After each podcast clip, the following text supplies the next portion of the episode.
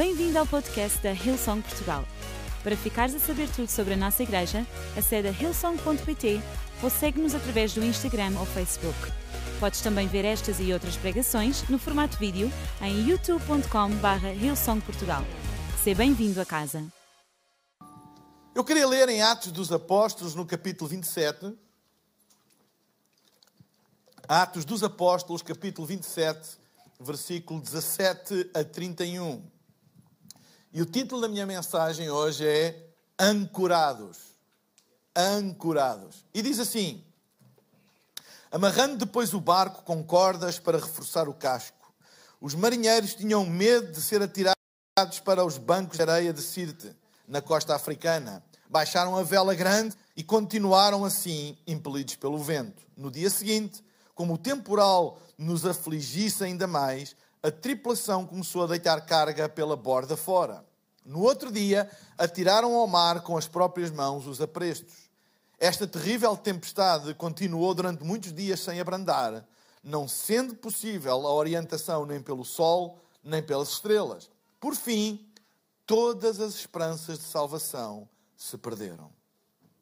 Ninguém comia havia já muito tempo, até que.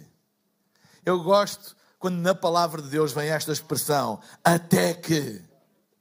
Nem tudo é para sempre, nem tudo dura para sempre, mesmo quando já tinham perdido as esperanças de salvação, até que Paulo, reunindo a tripulação, disse: deviam ter-me dado ouvido e não sair de bons portos, ter-se evitado todo este estrago e perda. Mas agora, outra expressão que eu amo na palavra de Deus, mas agora, coragem o navio afundará, mas nenhum de vocês perderá a vida. Porque a noite passada, um anjo do Deus, um anjo do Deus Altíssimo, a quem eu pertenço e sirvo, surgiu perante mim e disse: Nada receeis, Paulo, porque serás julgado diante de César. E mais ainda, Deus, na sua graça, concedeu o teu pedido e salvará a vida de todos os que contigo viajam. Por isso, animem-se. Creio em Deus. Estou certo que será tal como ele disse. Todavia, teremos de naufragar, naufragar em alguma ilha. Perto da meia-noite, à décima quarta da tempestade, andávamos nós perdidos no Adriático, quando os marinheiros desconfiaram que havia terra ali perto. Lançaram a sonda e encontraram 37 metros de fundo. Pouco depois já eram só 28 metros. E com medo de encalhar em rochedos, lançaram quatro âncoras pela ré, orando para que chegasse amanhã. Alguns dos marinheiros resolveram escapar-se do barco e arriaram o escaler de emergência, era o bote salva-vidas, sob o pretexto de lançar âncoras pela proa, ou seja, malandros. Disseram assim: ah, a gente vai ali lançar as âncoras. E mandaram o bote à água que era para eles se pirarem. Paulo, porém, disse aos soldados e ao comandante: Ninguém se poderá salvar se estes homens não ficarem a bordo. Até aqui a palavra de Deus. Amém? Sabem, Parece que, olhando para o versículo 29, que uma das medidas para enfrentar uma tempestade, quando se viajava, quando se navegava num barco, era ancorar os barcos e aguardar que a tempestade passasse. Lançar as âncoras, ancorar o barco e esperar que a tempestade passasse. Aguardar. Sabem, a vida é como o mar. Tem tempestades. Sabem, tempestades no mar não são coisas que um marinheiro queira, não são coisas que ele deseje, não são coisas que ele se uh, meta nelas voluntariamente, mas ele sabe que são naturais. Tempestades no mar. É normal haver.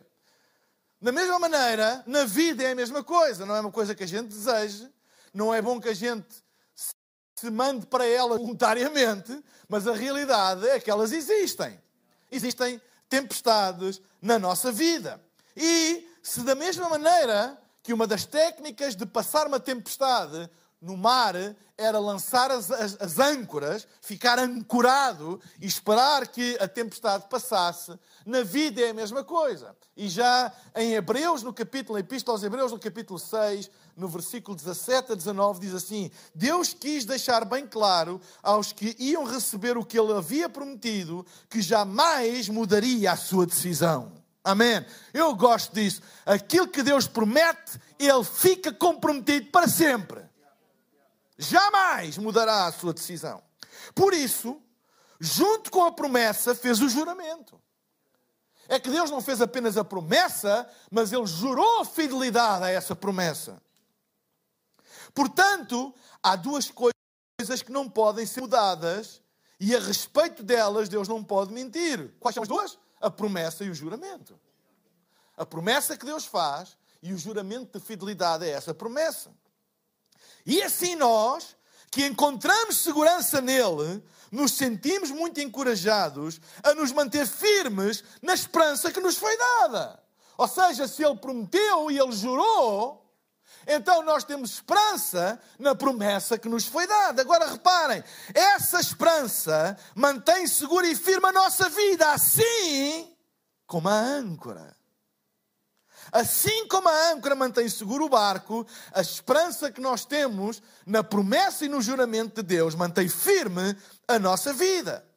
Ela passa pela cortina do templo, pelo véu do templo e entra no lugar santíssimo, na presença de Deus, no lugar santíssimo celestial. É como se o o escritor de Hebreus estivesse a fazer uma alegoria com o templo, que tinha um lugar santíssimo, onde estava a arca da aliança, onde estava a presença de Deus, e diz que esta esperança, esta fé que nós temos de que uh, Ele é fiel à sua promessa e ao juramento, é como que uma âncora que entra pelo véu desse templo que separava o lugar santíssimo do lugar santo, entra pelo véu ardente e é como que uma âncora que fica ancorada na presença de Deus. Assim é a nossa vida nos dias de tempestade. A esperança que nós temos na Sua promessa é como que uma âncora que entra pelo véu do templo e fica ancorada na Sua presença.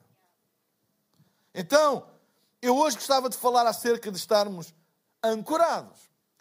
Primeiro eu queria olhar para o texto de Atos capítulo 3, o primeiro texto que eu li, e perceber que neste texto existem três princípios para enfrentar tempestades e que nós podemos aplicar na nossa vida. O primeiro é preparem-se. No versículo 17 diz amarrando depois o barco com cordas para reforçar o casco. Noutras traduções diz cingindo o casco com cordas. E imediatamente eu lembrei-me da epístola de Paulo aos Efésios, no capítulo 6, versículo 14, quando ele instrui a igreja acerca da armadura de Deus, diz no versículo 14 para nós nos cingirmos com o cinto da verdade. Ou seja, os marinheiros eles atavam cordas ao casco do barco para o reforçar, cingiam o, o, o barco e nós devemos cingir a nossa vida com o cinto da verdade que é a palavra de Deus. A palavra de Deus é a melhor preparação para tempestades a palavra de Deus, nós estarmos reforçados, não é? Da mesma maneira que eles reforçavam o casco com cordas, nós reforçamos a nossa vida com a palavra de Deus. Preparar a nossa mente com a palavra de Deus. A Bíblia diz que nós devemos renovar a nossa mente pela palavra de Deus. E sabem, quando nós enfrentamos tempestades, há uma diferença entre estar preparado e não estar preparado existe um ditado popular que diz assim: só te lembras de Santa Bárbara quando faz trovões. Quem é que já ouviu este versículo? É um ditado popular. Bem, eu não, eu não com, com respeito a todas as bárbaras que estão aqui, eu não, eu, não, eu não me lembro de Santa Bárbara nem quando faz trovões, nem quando deixa de fazer. Mas a, a ideia é, na hora da aflição, é que as pessoas se lembram de Deus. E sabem, e Deus é um Deus bom, e Deus ajuda-nos e dá-nos a mão na hora da aflição, mesmo quando nós só nos lembramos dele na hora da aflição. Deus não é um Deus vingativo, Deus não é um Deus que, ah, agora é que te lembras de mim, como tipo a Ruth de namorados. não me ligaste durante dois dias e agora é que me ligas para me pedires alguma coisa? Pois agora não quer saber. Deus não é assim. Deus, Ele estende a sua mão para ajudar todos aqueles que clamam a Ele. A questão é os efeitos que isso tem na nossa mente, na nossa estabilidade emocional. Se nós estivermos preparados com a palavra de Deus, Deus vai nos socorrer à mesma, mas nós estamos mais fortes para enfrentar a tempestade. Uma mente vulnerável e um espírito abatido é como um barco à deriva, sem preparação, sem reforço. Nós devemos preparar a nossa vida com a palavra de Deus, encher a nossa vida com a palavra de Deus. A Bíblia, quando fala acerca da armadura, e depois diz: E havendo feito tudo, ficai firmes. Aguenta forte, aguenta aí. Preparado com a palavra de Deus cheio da palavra de Deus. O que é que tu andas a encher a tua vida? Com as notícias catastróficas, com, sabem? O que é que nós andamos a encher a nossa vida? Em tempos de dificuldade, em tempos de incerteza, nós devemos encher a nossa vida com a palavra de Deus. Amém? Com a palavra de Deus, eu faço-te um desafio. Sabem, eu, eu não tenho nada contra eh, os noticiários e as notícias, mas é sempre a mesma notícia. E sempre as pessoas saem mais ansiosas, mais uh, uh, preocupadas, mais, com mais medo, mais incerteza do futuro. Cada vez mais e mais e mais e mais. Mais frágeis, mais ansiosas. Deixa-me fazer-te um desafio. A meia hora do telejornal, experimenta agarrar-te à palavra de Deus e encher a tua vida da palavra de Deus, porque tudo aquilo que rouba a tua esperança e a tua fé, tu deves fugir disso. Nunca para mim fez tanto sentido como hoje a palavra santificação que a Bíblia diz para nós nos santificarmos. A palavra santificação literalmente quer dizer separados de para. Separados de para Deus. Ou seja, na sua própria essência, a palavra indica que há uma separação de uma coisa para outra. Sabem, separação de para nada é legalismo. Ai, não podes ver isto. Ai, não podes fazer aquilo. Isso é legalismo, é separado de, mas esquece o mais importante. Para! Há pessoas para elas santificação é tudo acerca daquilo que eles têm que deixar, têm de deixar de fazer, deixar de ir, deixar de ir, deixar. E é legalismo. Mas o mais importante é deixar de, mas para quê? Ou seja, eu faço-te um desafio. Se eu deixar de ver as mesmas notícias todos os dias, àquela hora, e eu começar a dedicar esse tempo a ler a palavra de Deus e a orar, o efeito que isso vai ter na minha vida, isto não é legalismo. Isto é, experimenta. Experimenta pôr isso de lado que te faz mal. Se sais abatido e ficas temeroso e ficas receoso em relação ao futuro e ansioso. E é verdade, há muitas pessoas que ficam e ficam ansiosas e têm razões depois de ouvir todas as tragédias que toda a gente anuncia todos os dias e cada vez pior, de ficar assim. Então, se tu te separares disso para Deus, para a palavra, tu vais ficar forte. Entendem o que eu estou a dizer? E hoje Deus está-nos a chamar para a santidade.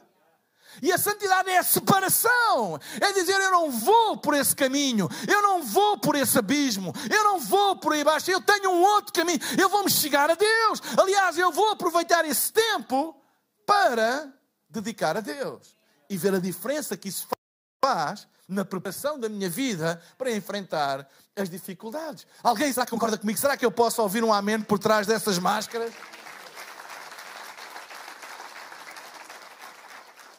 Estes são tempos de nos enchermos com a verdade, com a palavra e fortalecer o nosso espírito com uma mente renovada e um espírito fortalecido.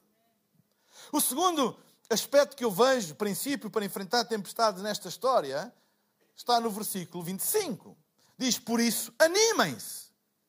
Creio em Deus, estou certo de que será tal como Ele disse.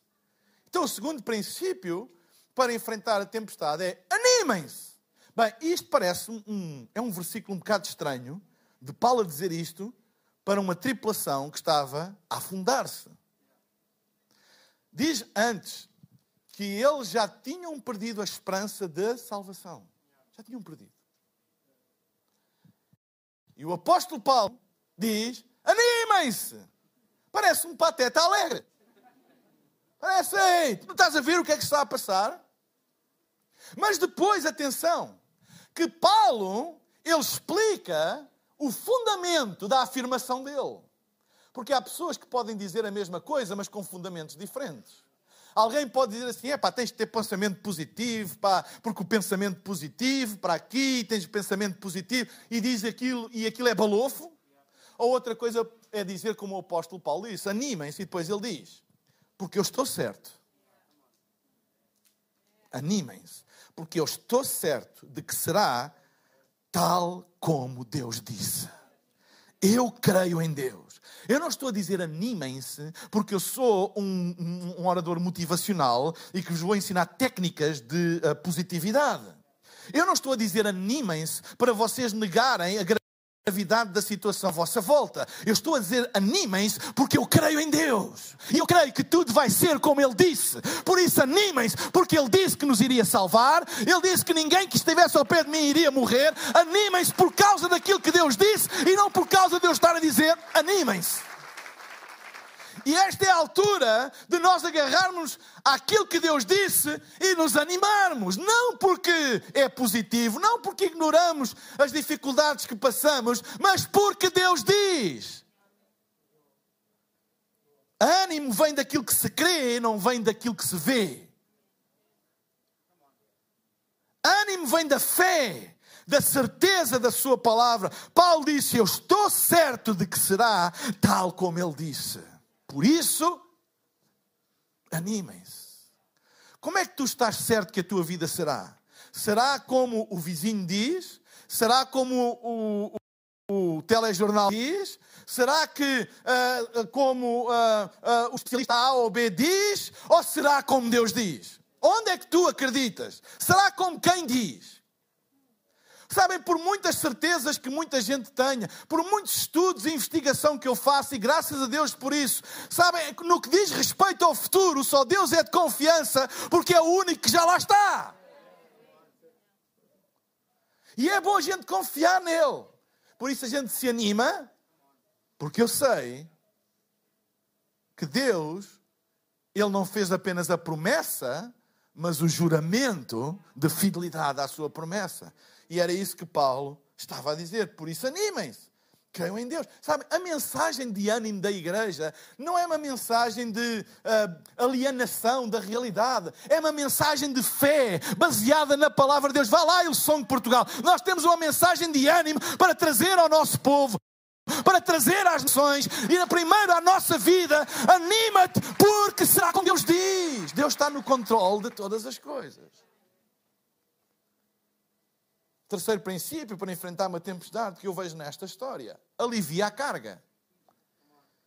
Diz no versículo 18: No dia seguinte, como o temporal nos afligisse ainda mais, a tripulação começou a deitar a carga pela borda fora.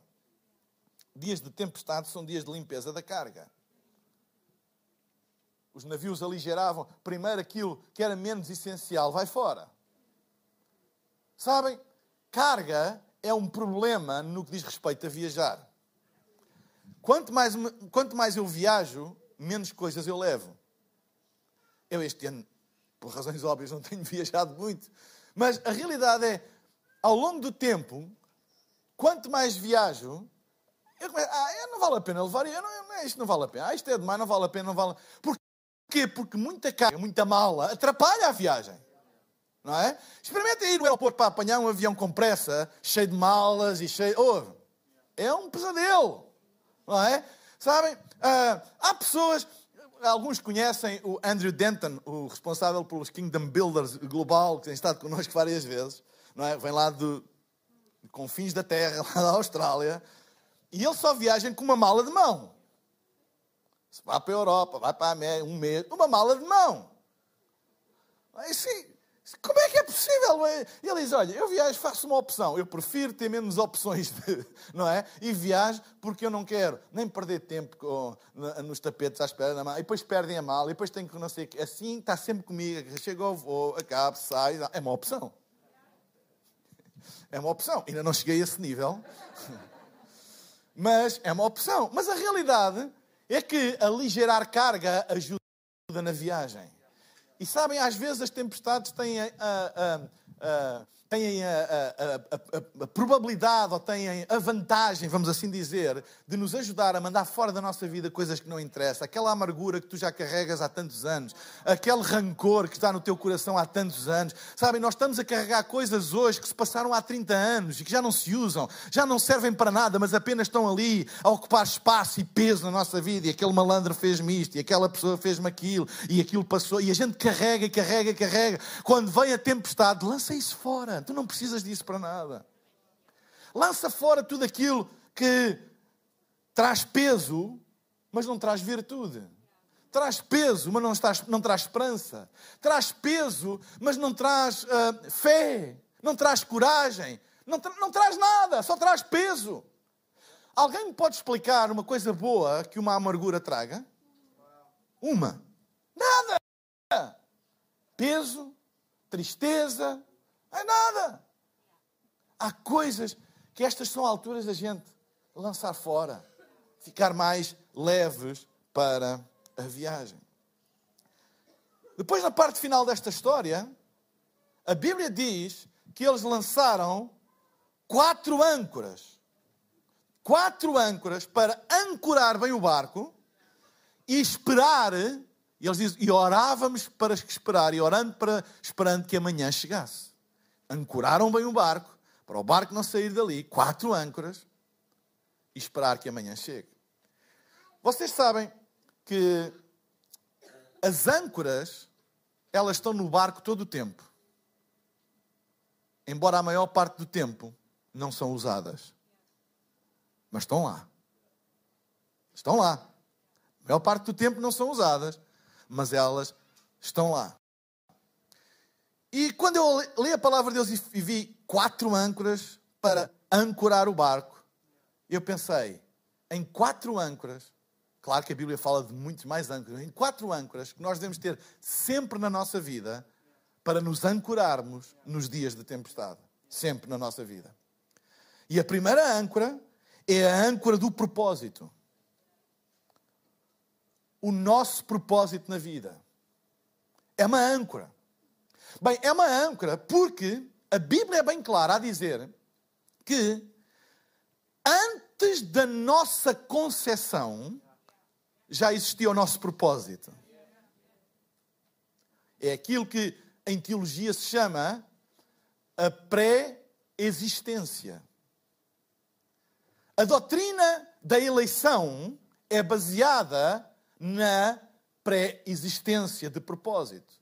Diz a Bíblia que Deus os elegeu antes da fundação do mundo. Não só antes da nossa concepção, mas da fundação do mundo. Então, deixem dizer-te que o nosso propósito é anterior à nossa concepção.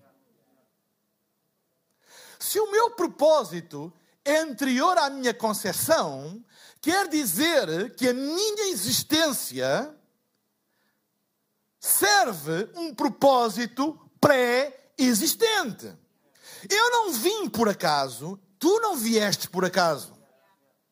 Ninguém veio a este mundo por acaso. Veio como um ato, uma eleição, uma votação divina para cumprir um propósito. Ora, se eu estou aqui, não por vontade minha ou dos meus pais, embora eles foram usados por Deus, como é lógico, mas por vontade de Deus, se o meu propósito é pré-existente, ou seja, se é anterior à minha concepção, isso é uma âncora na minha vida. E assim, olha, eu não sei, eu não sei como é que vai ser depois desta tempestade, mas uma coisa eu estou ancorado: foi Deus que determinou a minha existência, só Ele pode determinar o meu fim. Lança a mão dessa âncora diz assim: Eu não sei. Ai, como é que vai ser o futuro? Eu não sei. Mas uma coisa eu sei: se o meu propósito é pré-existente, é pré-existente antes. Antes do Covid. Antes, sei lá, das coisas mais antigas existirem. Antes da civilização como nós a conhecemos antes de Portugal existir, antes da fundação do mundo, antes da criação do mundo. Já tinha sido determinada a minha e a tua existência. Agarra-te ao propósito, a âncora do propósito. É Deus que está no controle de todas as coisas. Os salmos, livros de contemplação da grandeza e da glória de Deus. Tantas vezes os salmos são contemplações desta realidade. Que que temerei eu do homem mortal? Que temerei eu? Das... Que temerei eu? Se foi Deus quem determinou a minha existência. Propósito, agarra-te a sangue. E sabem, o nosso propósito não só é anterior à nossa concepção, como o nosso propósito foi-nos dado sem a nossa intervenção. Mas que coisa é esta de me darem um propósito e eu não sou tido nem achado? Nós não gostamos, mas tu estás a decidir por mim, estás a. Mas olha, o teu propósito, ele não te escutou no teu propósito. Aliás, tu só existes porque ele tinha um propósito. Eu não fui consultado, eu não tenho intervenção nenhuma no meu propósito e tu também não. Nenhuma, não há nenhum ato da tua vontade, não há nenhuma cunha colocada no céu. Olha, vê lá, quando te lembraste de criar, o, o, quando te lembraste de criar na Priscila, vê lá se te lhe dás este propósito. Nada. Intervenção zero. Soberania absoluta de Deus no nosso propósito. Eu não tenho nada a ver com o meu propósito. Foi Deus que me deu. E há pessoas que pensam assim: ah, mas isso é o abdicar é o abdicar da tua, da, da tua vontade, etc, etc. Olha, eu não sei se é o abdicar da minha vontade ou não, mas é uma segurança. É uma segurança, é por isso que a Bíblia diz: aquele que quiser ganhar a sua vida, perdê-la. E aquele que estiver disposto a perder a sua vida, ganhar lá. Aquele que disser assim: não vivo mais eu, mas Cristo vive em mim. Foi ele que me deu o propósito, vou obedecer ao propósito dele. Essa é a nossa maior segurança. É a nossa maior segurança. O propósito. Segunda âncora. Âncora do propósito. Segunda âncora. Âncora da coragem. Olha o que diz o versículo 21 e 22. Deviam ter-me dado ouvidos e não sair de bons portos. Ter-se evitado todo este estrago e perda. No fundo, Paulo, quando falou à tripulação, disse: Eu bem vos avisei que não devíamos ter saído de bons portos. Era uma boa estância balnear, uma boa marina. Eu não devia ter saído lá. Eu avisei e evitávamos todo este problema toda esta chatice, todo este estrago, toda esta perda. Mas reparem o versículo 22. Mas agora, coragem. Sabem, eu gosto do apóstolo Paulo.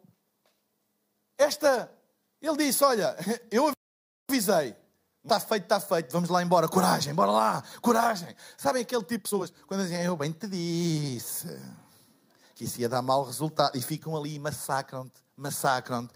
E passado um ano, dois anos, cinco anos, dez anos, eu disse, lembras-te, eu disse, e tal, e tu, pimba, pimba, pimba. Sabem? O apóstolo, vocês identificam-se com isso, não é? Não só porque já vos fizeram, como também vocês já fizeram, com certeza. Mas o apóstolo Paulo disse o que disse e agora disse: Mas agora, esqueçam lá isso, agora é preciso ter coragem. Para lá, coragem. E coragem é uma âncora. Tempos de tempestade não são tempos de lamento. Paulo não ficou ali, oh, se vocês me tivessem feito como eu disse, não estavam a passar. Agora orientem-se. Vá, agora orientem. Eu vou safar o meu pelo, agora orientem-se. Não. Coragem. Tempos de tempestade não são tempos para andar a lamentar, e se tivesse sido, isso não tem. É tempos de coragem. Coragem, alguém definiu, é a capacidade de acabar a corrida, mesmo quando está em último lugar. Coragem, a âncora da coragem. Terceira âncora, a âncora da adoração. A capacidade de adorar a Deus em tempos de incerteza. Não desprezes o poder da adoração. Adoração não é um tempo que se tem, adoração é um estilo de vida.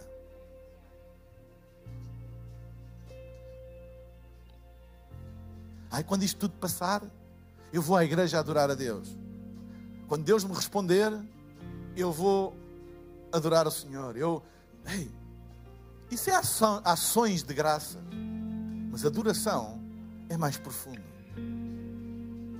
Adoração é, eu não tenho certezas de nada, mas tu és bom, Deus. Tu és grande, eu amo-te. Tu nunca me vais deixar. Eu não tenho certezas de nada. Minha vida, se calhar, está uma grande confusão. Eu estou a navegar no mar da incerteza. Mas, Deus, tu és bom. Eu gosto de estar na tua presença. Eu tenho paz na tua presença. Eu não vou deixar a tua presença. Isto é verdadeira adoração.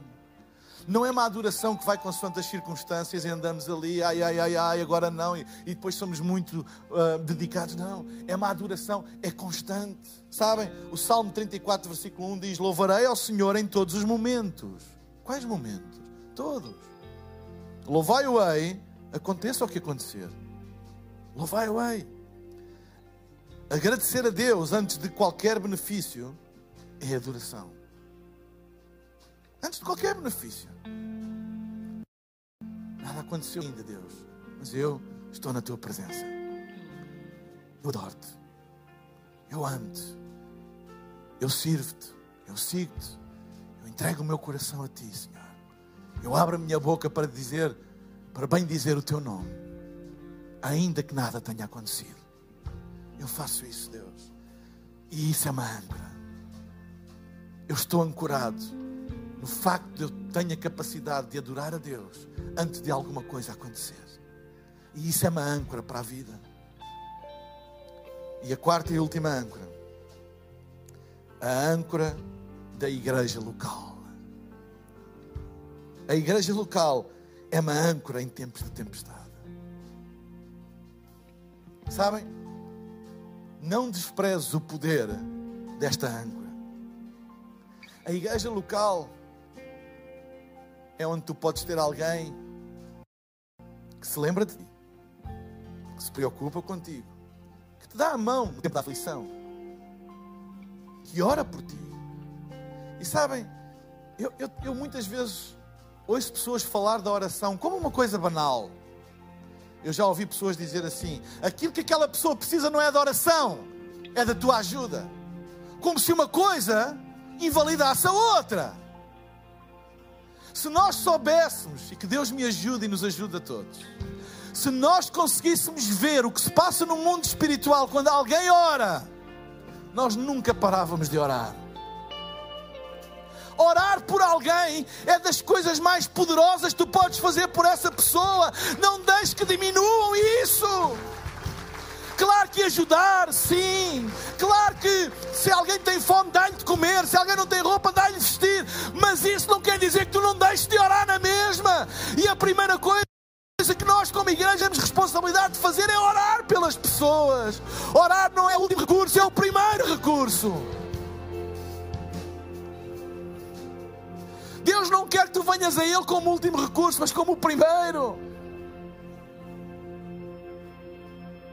E a igreja local é onde nós temos pessoas que, quando nós não temos força para orar, quando nós não temos força para levantar os braços, é onde temos alguém que diz: Eu vou orar por ti.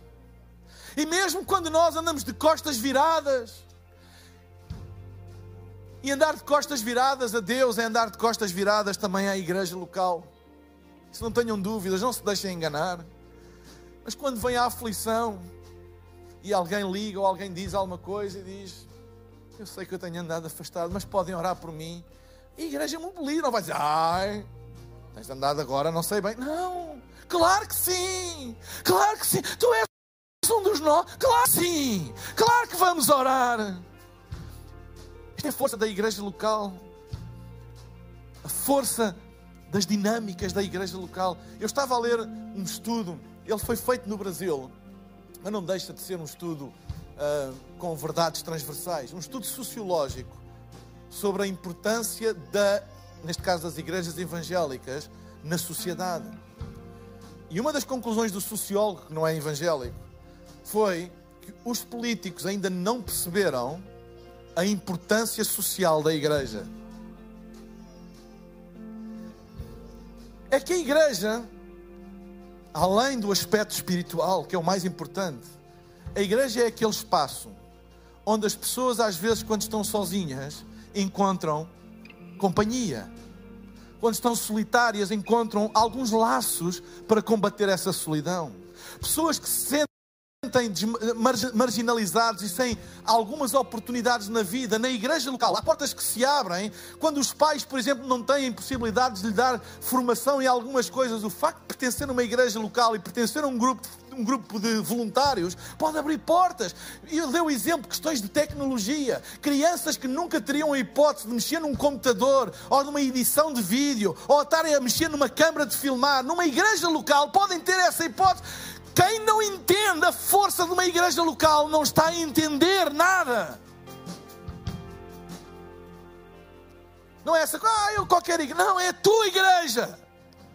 Graças a Deus pela minha igreja. Nós podemos chamar, não, esta é a minha igreja, esta é a minha família, estes são os meus irmãos. Claro com defeitos, claro que com defeitos basta estar cá eu e tu para ter defeitos mas é a minha família, é a minha igreja. E se eu pedir para ele orar por mim, ele vai orar. Se eu pedir para ele me visitar, ele vai visitar. Se ele não puder, ele vai mandar alguém. Eu não vou ser esquecido. Eu não vou ser esquecido. E mesmo quando eu virar costas, se um dia eu sei, se eu bater naquela porta, eles vão me abrir a porta e vão me acolher. Esta é a âncora da igreja local. Não despreze esta âncora, meu amigo. Eu vou pedir para todos ficarmos de pé. E desculpem o, tempo.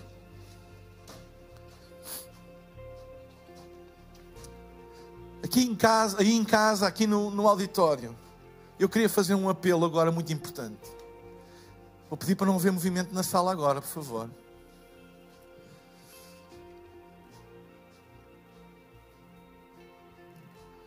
Faz a tua paz com Deus hoje. Lança a mão destas âncoras. Sabem? Na bonança, as âncoras não são lançadas, mas estão lá. E quando o capitão vai navegar o barco, mar calmo, ele não precisa das âncoras, mas ele sabe que elas estão lá.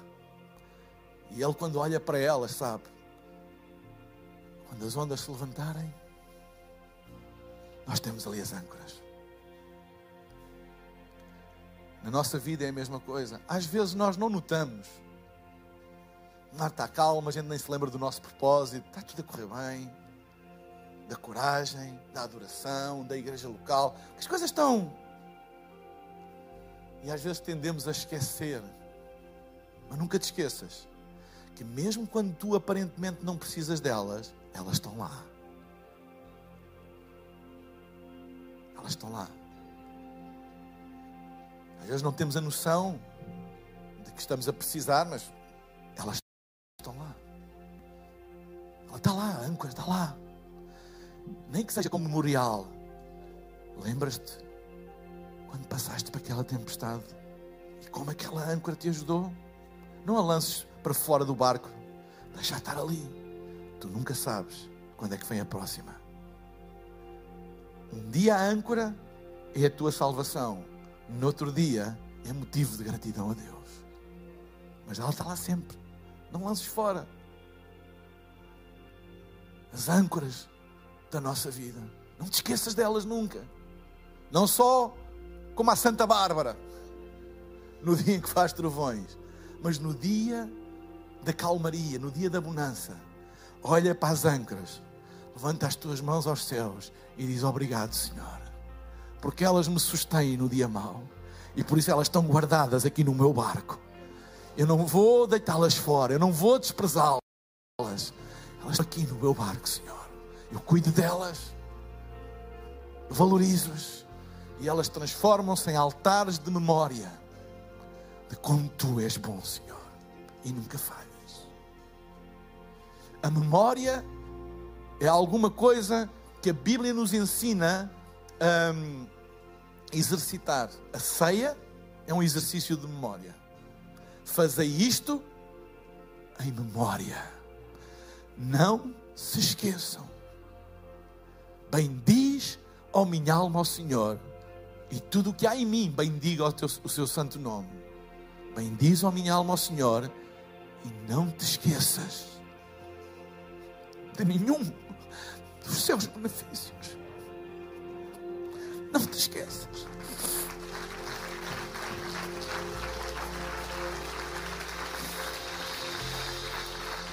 Igreja, não te esqueças. Deus é bom. Deus é grande. Deus não está a dormir. Deus tem a sua mão estendida sobre ti. Não te esqueças das âncoras.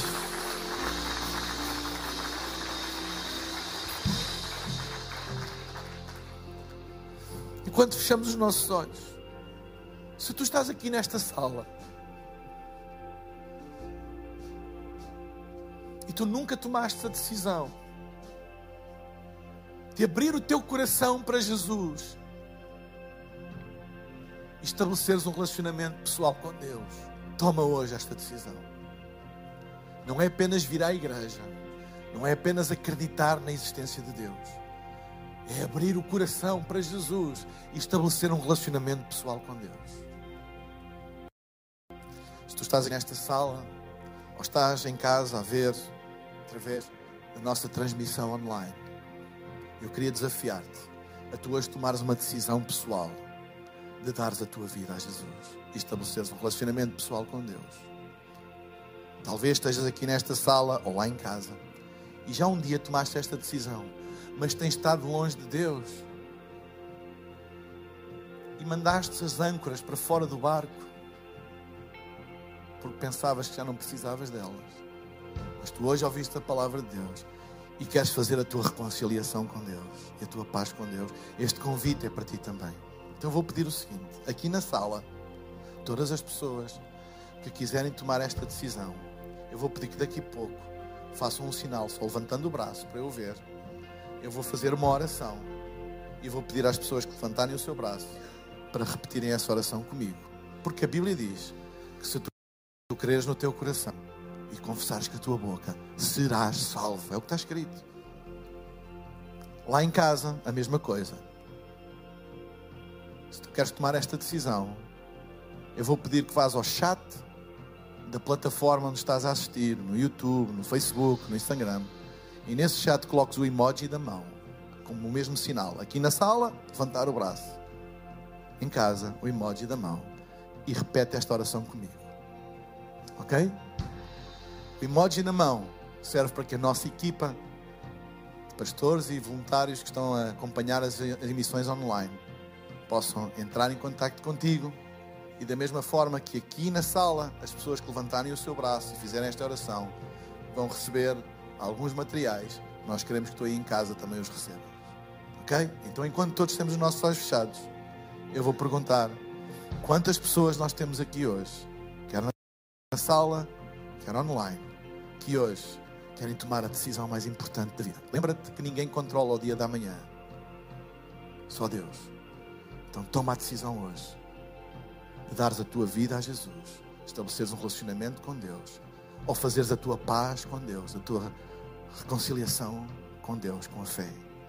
Se tu és uma destas pessoas, agora mesmo, aqui na sala, eu vou pedir que levantes o teu braço. Levanta o teu braço bem alto. Estou a ver. Levanta bem alto. Estou a ver ali também. Muito obrigado. Aqui no meio. Levanta bem alto. Eu estou a ver ali também. Muito obrigado. Mais alguém? Levanta bem alto o teu braço. Em casa, usa o emoji da mão agora. Usa o emoji da mão. Fica com o teu braço no ar. Aqui em casa, fica com o teu braço no ar. Eu vou pedir para repetir esta oração comigo. Toda a igreja repete esta oração comigo. Lá em casa, repitam esta oração comigo. E digam: Pai Celestial, muito obrigado porque me amas. Perdoa os meus pecados e dá-me uma vida nova. Ajuda-me a viver no teu propósito e a confiar em ti todos os dias da minha vida. Em nome de Jesus. Amém. Será que podemos dar um grande aplauso? Esperamos que a mensagem de hoje te tenha inspirado e encorajado. Se tomaste a decisão de seguir Jesus pela primeira vez, acede a hillsong.pt Jesus para dar o teu próximo passo. Lembramos que podes seguir-nos no Facebook e Instagram para saber tudo o que se passa na vida da nossa igreja. O melhor ainda está por vir.